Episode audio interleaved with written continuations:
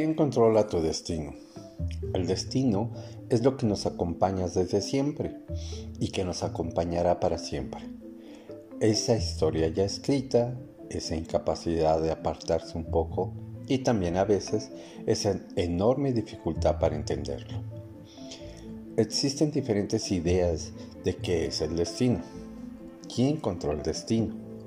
Por ejemplo, los antiguos griegos pensaban que el destino era una fuerza cósmica que regulaba todas las cosas. Todo lo que ocurría había ocurrido o estaba por ocurrir. Obedecía a las misteriosas leyes del destino, bajo cuyo poder estaban incluso los mismos dioses. Los aztecas decían, la muerte surge de la vida. El budismo dice, la vida es como un tren que viaja por unas vías que ya tienen su recorrido trazado con dos estaciones inevitables, una de salida, el nacimiento, y otra de llegada, la muerte. ¿Por qué habrá que convenir que hay muchas formas de bajarse del tren? Platón decía solo cuando en vida el alma logre purificarse de los deseos y pasiones del cuerpo, podrá contemplar la verdad y dejar de reencarnarse, ascendiendo para siempre al mundo de las ideas. Según Aristóteles, la naturaleza humana es teología, esto es, está orientada hacia un fin y ese fin último es la felicidad. Scheller afirma la existencia de la libertad con muchos argumentos y con una perspectiva original. No obstante, dice que el destino es el límite del libre albedrío.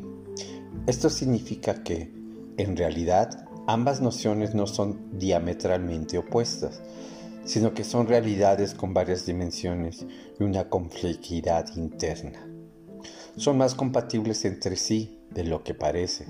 El destino es una puerta fenomenológica, una noción de libertad superior al libre albedrío.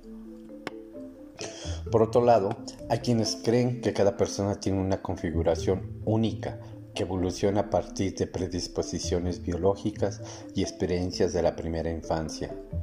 Esta opinión sugiere que el comportamiento está determinado por las fuerzas que se encuentran dentro de cada individuo. Ese es el simple secreto de la felicidad. Hagas lo que hagas, no dejes que el pasado se interponga, no dejes que el futuro te moleste, porque el pasado ya no existe y el futuro aún no llega. Vivir en la memoria Vivir en la imaginación es vivir en la no existencia. Tú no estás equivocado, simplemente tu modelo, la manera en que tú has aprendido a vivir está equivocada. Las motivaciones que has aprendido y has aceptado como tuyas no son tuyas, no satisfacen tu destino. ¿Quién controla mi destino? Yo. ¿Quién controla tu destino? Tú.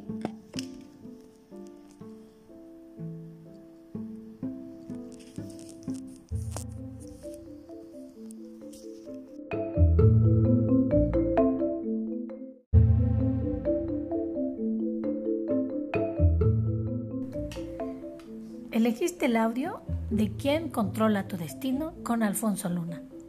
Disfruta, escucha y aprende. Estás en Cuarentemas.